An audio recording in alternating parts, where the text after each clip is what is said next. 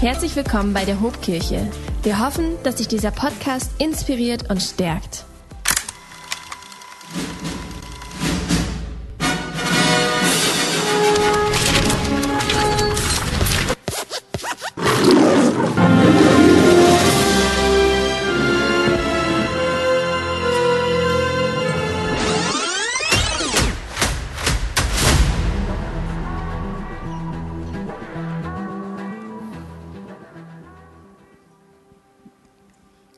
Guten Morgen. Hey, ich freue mich über jeden Einzelnen, der heute hier ist, auch über jeden, der online eingeschaltet hat. Und ich hoffe, dass du die Erwartung hast, dass Gott zu dir sprechen kann in dieser Predigt. Ich darf weitermachen mit dem zweiten Teil unserer Predigtreihe At the Movies. Eine etwas andere Predigtreihe, in der wir Filmgeschichten nacherzählen. Geschichten, die ganz offensichtlich Menschen aus unserer Zeit bewegen. Und dann suchen wir Anknüpfungspunkte aus dem Wort Gottes heraus zu diesen Themen und glauben, dass diese Anknüpfungspunkte Wahrheiten Gottes in unser Leben hineinsprechen und uns ermutigen für unseren Weg mit Gott. 2019 ist der Film Togo veröffentlicht worden und dieser Film erzählt die wahre Geschichte von Leonard Sepala. Leonard Sepala, ich habe euch ein Originalbild dieses Norwegers mitgebracht. 1877 geboren in Norwegen, ist er dann als 23-Jähriger ausgewandert nach Amerika. Und er kam dort in das kleine Städtchen Nome, gelegen an der Südküste Alaskas, ein Ort, der umgeben ist von ganz viel Wasser und von weitläufigen Landschaften. Und er ist zu einer Zeit nach Alaska ausgewandert, wo in diesem Gebiet sehr viele Menschen ihr Glück versuchten und nach Gold gesucht haben. Aber Leonard Cepala ist kein berühmter Goldgräber geworden, sondern er hat sich der Hundezucht gewidmet. Genauer gesagt, er hat den sibirischen Husky gezüchtet und ist dann in der Folge zu einem Schlittenhundführer geworden. Und nun war es so, dass das kleine Städtchen Nome 1925 von einer Infektionskrankheit, von der Diphtherie, heimgesucht worden ist, zu einer Zeit, als die Stadt komplett vom Wasser umgeben, eingefroren und eingeschneit gewesen ist. Und das Problem war, dass der Vorrat an Medizin, der Vorrat des Antiserums gegen diese Infektionskrankheit viel zu gering gewesen ist, um diese Stadt zu schützen. Und so musste sich der Leonard Cepala mit vielen anderen Schlittenhundeführern auf den Weg machen, um dieses Antiserum zu besorgen. Und dieser Film erzählt die Geschichte davon, wie Cepala mit seinem Leithund Togo den gefährlichsten Abschnitt und längsten Abschnitt dieser Strecke zurücklegte. Insgesamt mussten über 640 Meilen, ich glaube, das sind über 1000 Kilometer, zurückgelegt werden um eben die Stadt zu versorgen mit diesem Antiserum. Und ähm, wir sehen in dieser Geschichte, äh, dass viele actiongeladenen Szenen entfalten werden, viele dramatischen Aufnahmen sind zu sehen. Man sieht atemberaubend schöne Landschaften. Aber das, was die Zuschauer in dem Film eigentlich bewegt, ist die Entwicklung dieses Leithundes Togo vom Außenseiter zum dann eigentlichen Helden der Geschichte vom Verlierer zum Gewinner. Und damit wir mal einen kleinen Einblick bekommen, würde ich sagen, wir schauen uns einen ersten Clip aus diesem Film an und deswegen Film ab.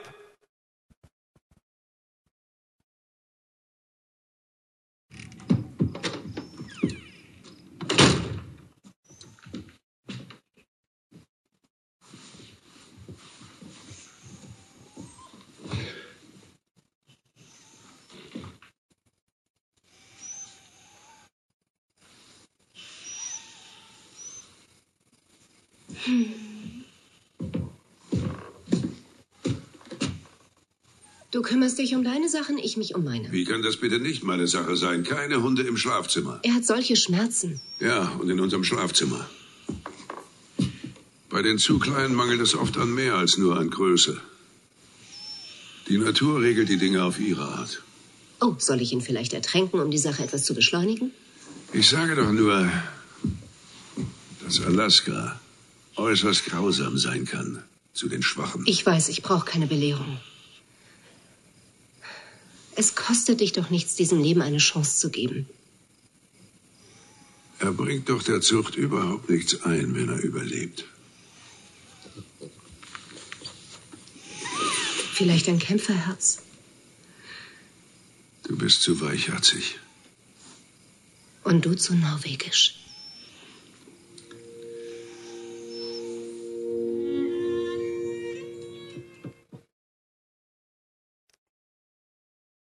Der Leonard Cepala, der braucht Hunde in seinem Rudel, mit denen er so richtig was anfangen kann. Hunde, die unter schwersten Bedingungen zu Hochleistungen fähig sind.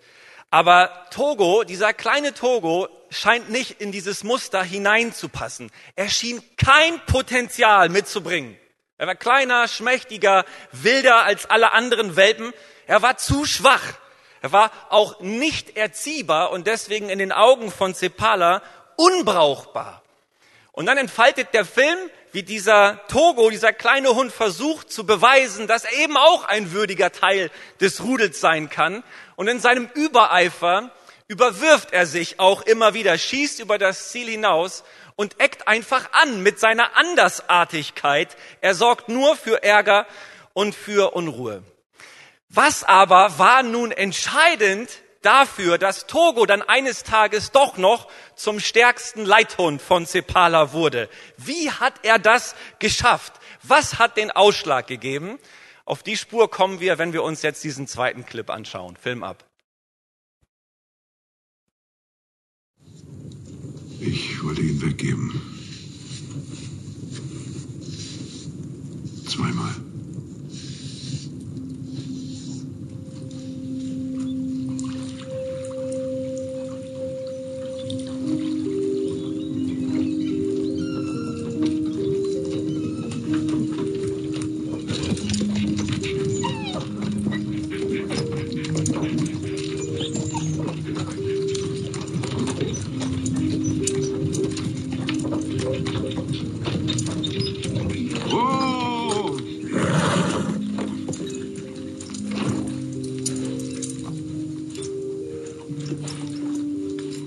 Meinem Vater gesagt habe, dass ich nach Alaska gehe, hat er mich ausgelacht. Er dachte, es wäre ein Witz.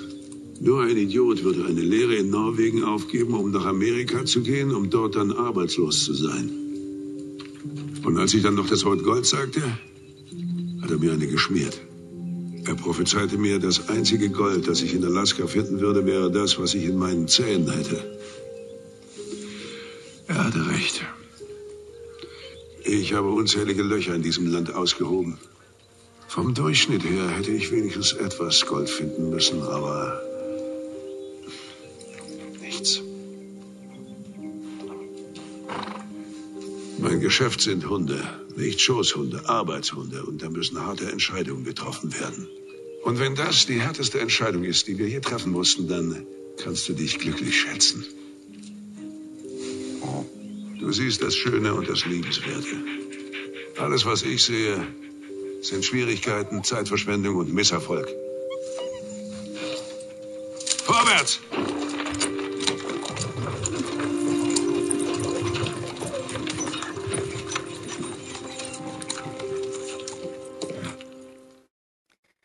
Der Leonard Cepala ist in dieser Szene im Gespräch mit seiner Frau und er sagt, alles, was ich sehe, sind Schwierigkeiten, Zeitverschwendung und Misserfolg. Du aber, du siehst das Schöne und das Liebenswerte. Und uns wird dann deutlich, dass es die Perspektive seiner Ehefrau war, die dafür gesorgt hat, dass das Potenzial von Togo sich doch noch entfalten konnte. Sie hatte einen anderen Blick auf die Situation. Sie betrachtete Togo mit ganz anderen Augen. So, und jetzt möchte ich dir in dieser Predigt drei ganz, ganz einfache Wahrheiten Gottes für dein Leben mitgeben. Erstens, Menschen mögen dich übersehen. Gott übersieht dich nicht. Möglicherweise wirst du dich in der Geschichte dieses Films auch deshalb wiederfinden, weil du dir selbst wie ein Außenseiter vorkommst, Möglicherweise erlebst auch du, dass die Menschen in deinem Umfeld dir ein Label, ein Etikett verpassen, ein Urteil über dich fällen, weil du anders bist, als man es gewöhnlicherweise erwarten sollte. Du passt nicht in das Muster der Erwartungen der Menschen in deinem Leben. Vielleicht wurdest du schon in der Schule gemobbt, weil du anders ausgesehen hast oder weil du die falschen Klamotten getragen hast. Vielleicht wurdest du ausgegrenzt, weil du zu introvertiert und zu still gewesen bist. Vielleicht hast du dich auch in deiner Familie immer als das schwarze Schaf gefühlt, weil du warst derjenige, der für Ärger gesorgt hat. Vielleicht hat man dich ignoriert, weil du aus einem anderen Land kommst, eine andere Hautfarbe hast oder weil man an deinem Akzent merkt, merkt, dass du nicht von hier bist. Wie auch immer, eins ist klar, es tut weh, von Menschen übersehen, ignoriert und ausgegrenzt zu werden. Und es hinterlässt Narben in unserer Seele. Wir tragen als Außenseiter eine Last mit uns herum. Und je mehr wir versuchen, diese Last loszuwerden und den Erwartungen der Menschen zu entsprechen, desto schlimmer wird es. Denn desto deutlicher wird unsere Andersartigkeit. Aber ich darf uns gemeinsam heute daran erinnern, dass Gott uns anders ansieht, als Menschen uns ansehen. In 1 Samuel 16, Vers 7 heißt es, der Herr entscheidet nicht nach den Maßstäben der Menschen. Der Mensch urteilt nach dem, was er sieht, doch der Herr sieht ins Herz. Gott hat einen anderen Blick auf uns. Er schaut in die tiefen Ebene hinein. Gott sieht, was Menschen übersehen. Im Alten Testament, da entfaltet sich zum Beispiel die Story von Jeremia, von dem großen Propheten Jeremia. Er hat seine Berufung erlebt als kleiner Teenager, Junge. Und Gott hat folgendermaßen zu ihm gesprochen. In Jeremia 1 lesen wir das. Ich habe dich schon gekannt, ehe ich dich im Mutterleib bildete. Und ehe du geboren wurdest, habe ich dich erwählt, um mir allein zu dienen. Das ist, was Gott spricht. Ganz ähnlich ist es dem kleinen Hirtenjungen David gegangen. Er sollte zum König berufen und gesalbt werden, wurde nur übersehen. Sogar sein eigener Vater Isai hat ihn übersehen. Aber Gott übersah diesen achten Sohn von Isai nicht. Er hat ihn berufen zum König von Israel, zu demjenigen, aus dessen Geschlecht der Messias hervortreten sollte. Und dieser David schreibt später in Psalm 139 Folgendes. Er betet zu Gott, du hast mich im Leib meiner Mutter geformt. Und ich danke dir, dass du mich so herrlich und ausgezeichnet gemacht hast. Und dann heißt es dort in Vers 16, du hast mich gesehen, bevor ich geboren war. Ich möchte euch ein Foto zeigen. Ein Foto von Maria Dolores dos Santos Avero. Kennt irgendjemand diese Frau? Wenigstens die Sportbegeisterten von euch müssten wissen, worauf ich hinaus will. Maria Dolores, das ist die Mama vom fünffachen Weltfußballer Cristiano Ronaldo. Und sie hat in einem Interview vor einigen Jahren erzählt, dass als sie mit Cristiano schwanger gewesen ist, sie über einen Schwangerschaftsabbruch nachdachte und eigentlich abtreiben wollte. Sie war überfordert mit der Situation. Und wie gut, dass sie es nicht getan hat, oder? Kann ich als Fußballfan sagen. Ich glaube, dass es ein heiliger und besonderer Moment ist, wo Leben im Mutterleib entsteht. Weil das, was wir Menschen noch nicht sehen, hat Gott längst auf seiner Agenda. Gott hat auch den kleinen Cristiano gesehen, als keiner von uns eine Ahnung von diesem fünffachen Weltfußballer hatte. Ich glaube, dass du von Anfang an von Gott gesehen worden bist, gewollt worden bist und geschaffen worden bist. Hey, Menschen mögen dich übersehen, Gott übersieht dich nicht. Als die ägyptische Sklavin Hagar, das lesen wir auch im Alten Testament, das ist die Magd von Sarah und Abraham gewesen. Als sie von Gott die Verheißung empfangen hatte, endlich einen Sohn zu gebären, da sagt sie Folgendes, ich bin tatsächlich dem begegnet, der mich sieht. Darum nannte sie den Herrn der mit ihr gesprochen hatte, du bist der Gott, der mich sieht. Im Hebräischen lautet dieser Name Gottes El Roi. Ich will dir sagen, dein Gott ist El Roi. Es ist der Gott, der dich sieht, wenn alle anderen dich übersehen, dein Potenzial verkennen und dich ignorieren. Eine erste, ganz simple und doch so wertvolle Wahrheit, an die ich dich erinnern möchte. Eine zweite Wahrheit. Gott beruft nicht die Fähigen, er befähigt die Berufenen. In derselben Szene, die wir vorhin zusammen geschaut haben, als Togo gerade als Welpe bei dem Ehepaar Sepala angekommen war, da fragt ja der Ehemann, selbst wenn er überlebt, was bringt er der Zucht ein? Und diese Frage ist so typisch menschlich. Die Frage danach, was bringt es mir? Was bringt es uns? Wir nehmen die Mühen nur dann in Kauf und wir investieren nur dann, wenn wir bereits im Voraus unseren Vorteil und unseren Nutzen sehen. Sprich, wir erkennen Fähigkeit und dann sind wir bereit zu berufen. Gott macht das genau andersrum. Er beruft und dann stattet er uns aus mit Fähigkeiten. In 5. Mose 7 heißt es über die Berufung und Erwählung Israels, der Herr hat euch nicht erwählt und hält an euch fest, weil ihr größer oder bedeutender wärt als die anderen Völker. Ihr seid sogar das unbedeutendste aller Völker sondern weil er euch liebt und weil er das Versprechen halten wollte, das er euren Vorfahren mit einem Eid gegeben hatte. Gott erwählt Israel nicht, weil es besonders bedeutend und groß gewesen wäre. Nein, es war klein und unbedeutend. Aber Gott erwählt, warum? Weil er liebt. Gott erwählt aus Liebe. Aus Liebe erwählt Gott Israel und spricht eine Berufung über dieses Volk. Ich möchte dir sagen, Gott liebt dich, er will dich, er erwählt dich und er beruft und er befähigt dich. Vielleicht ist das heute ein Gottesdienst, wo Gott dich zurückerinnert an die Berufung, die er schon mal in dein Leben hineingesprochen hat. Vielleicht hat er dich ausgestattet mit irgendeinem Ruf, der dir viel zu groß vorgekommen ist, weil du dich so klein fühlst. Aber vielleicht ist das der Moment, wo Gott an deinem Herzen anklopft und sagt, weißt du noch, ich habe da mal zu dir gesprochen, da ist eine Berufung auf deinem Leben.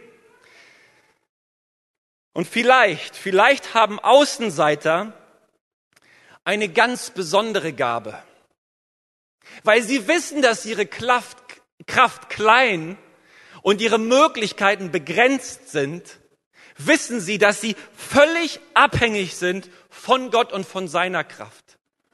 Weil sie wissen, dass sie es alleine nicht hinbekommen, haben sie möglicherweise die Gabe, ganz besonders hinzuhören. Gott, was redest du in mein Leben und was möchtest du eigentlich mit mir tun? Vielleicht sind es gerade die Kleinen, die Unbedeutenden, die Unfähigen, die besonders empfänglich sind für das Reden Gottes. Vielleicht nehmen wir mal diese Perspektive ein, dass die Außenseiter eine besondere Form von Demut mitbringen und deswegen in der Lage sind, Gott zu hören. Und vielleicht steht gerade im Leben der Außenseiter zwischen ihnen und Gott ganz, ganz wenig Stolz und Ego. Und deswegen kommt Gottes Reden bei diesen Menschen an. Als Gott Abraham berufen hatte, da war Abraham auch nicht besonders. Abraham ist ein unbedeutender Wüstennomade gewesen. Aber Gott blickt diesen Mann an und spricht in sein Leben. Und Abraham hat, warum auch immer, die Gabe, die Fähigkeit hinzuhören und auf das Reden Gottes zu reagieren. Und was Abraham nicht voraussehen konnte, hat Gott längst gesehen. Er wollte Abraham segnen, um durch ihn die ganze Welt zu segnen. In 1. Mose 12 heißt es, ich will dich zu einer großen Nation machen und ich will dich segnen und ich will deinen Namen groß machen und du sollst ein Segen sein. Und ich will segnen, die dich segnen, und wer dir flucht, den werde ich verfluchen. Und in dir sollen gesegnet werden alle Geschlechter der Erde. Wenn Gott beruft, dann befähigt er auch. Was du dir selber nicht zutraust für deine Zukunft, Gott traut es nicht unbedingt dir zu, er traut es sich zu, dass er es mit dir trotzdem hinbekommt. Gott schaut auf dich, er beruft dich und dann befähigt er dich, um dich zu einem Segen für die Welt zu machen. Was war das, was Gott in dein Leben gesprochen hat?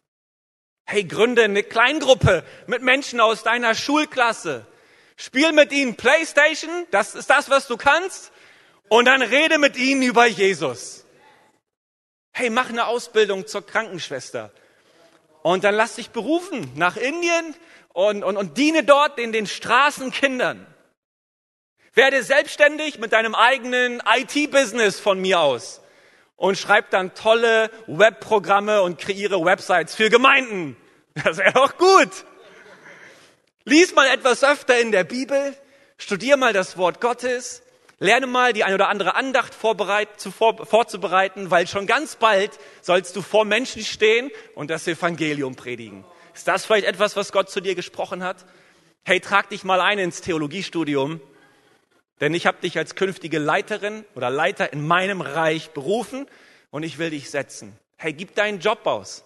Auf. Mach was Verrücktes. Verlasse deinen Wohnort. Zieh in eine Stadt, die ich dir zeigen werde. Und dort sollst du einen positiven Impact machen.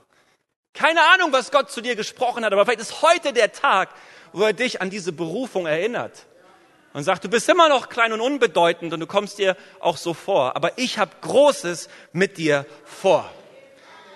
Ein Schlittenhund zu sein, der unter schwersten Bedingungen zu absoluten Höchstleistungen fähig ist, dies ist für den kleinen Togo zunächst einmal ein Ding der Unmöglichkeit gewesen. Aber ganz offensichtlich ist dies sein Auftrag und schließlich seine Bestimmung gewesen. Und deswegen lerne ich aus diesem Film, ganz egal, was für mich momentan ein Ding der Unmöglichkeit ist. Wenn Gott kommt, wenn er spricht, dann macht er mich fähig. Und wenn er für mich ist, wer soll gegen mich sein? Wenn er mich beruft, dann wird er mich auch befähigen.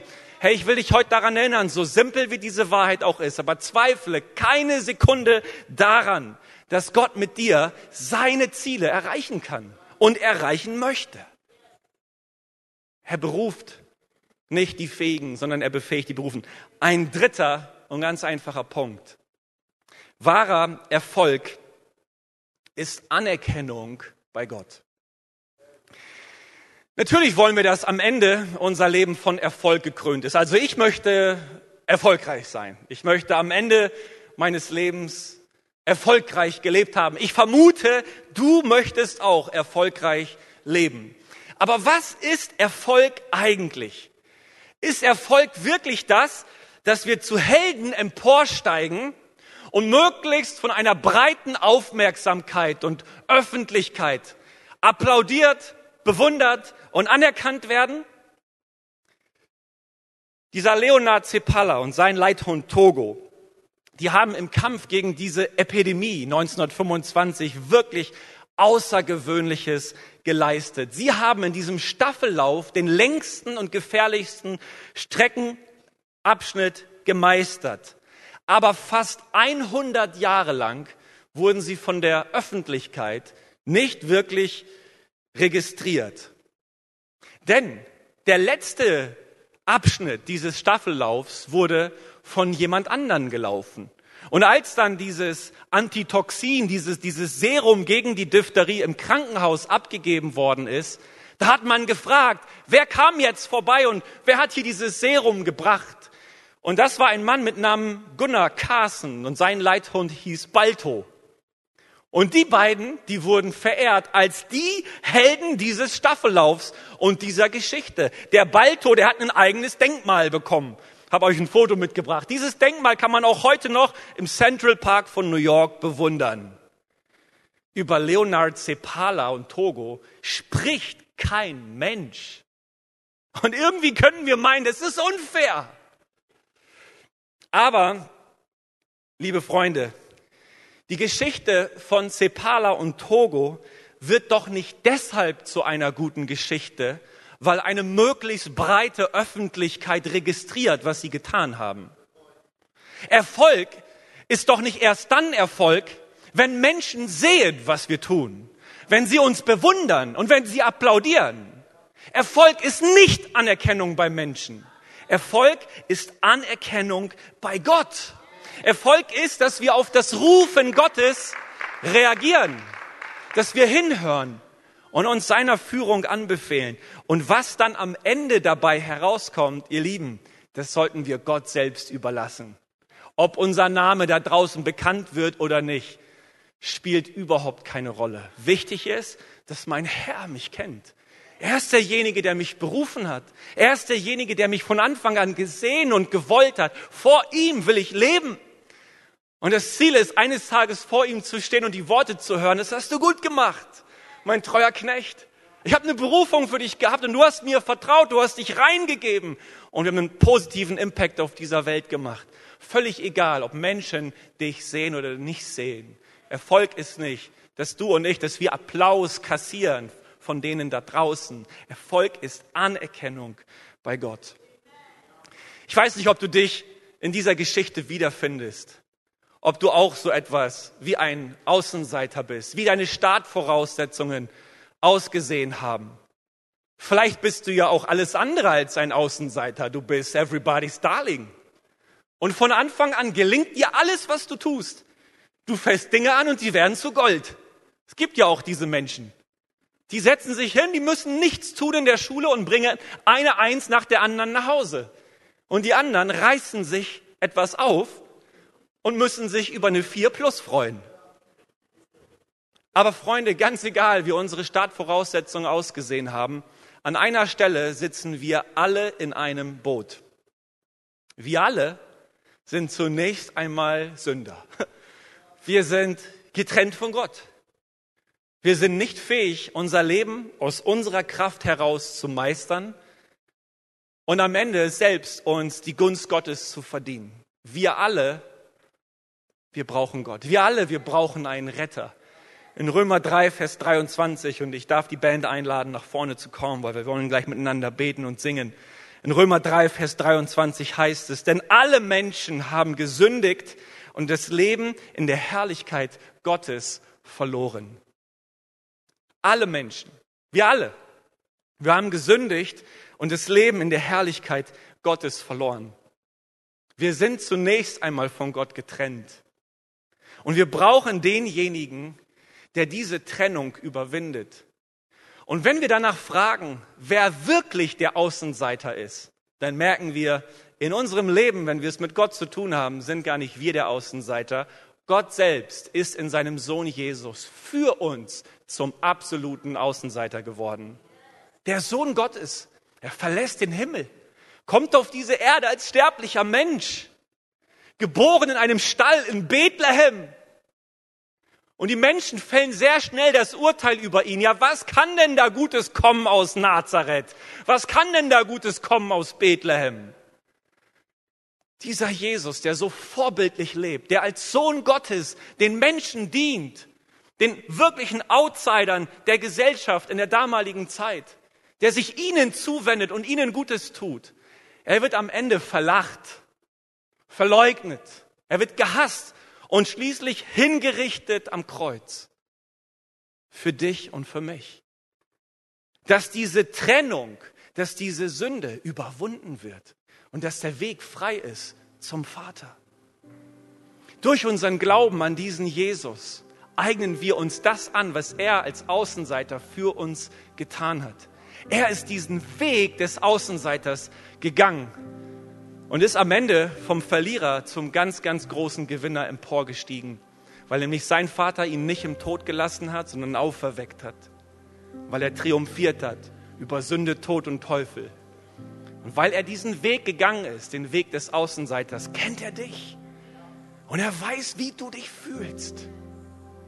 Es ist nicht der Gott, der weit weg über deinen Problemen thront, in Arroganz und Überheblichkeit auf dich hinunterschaut.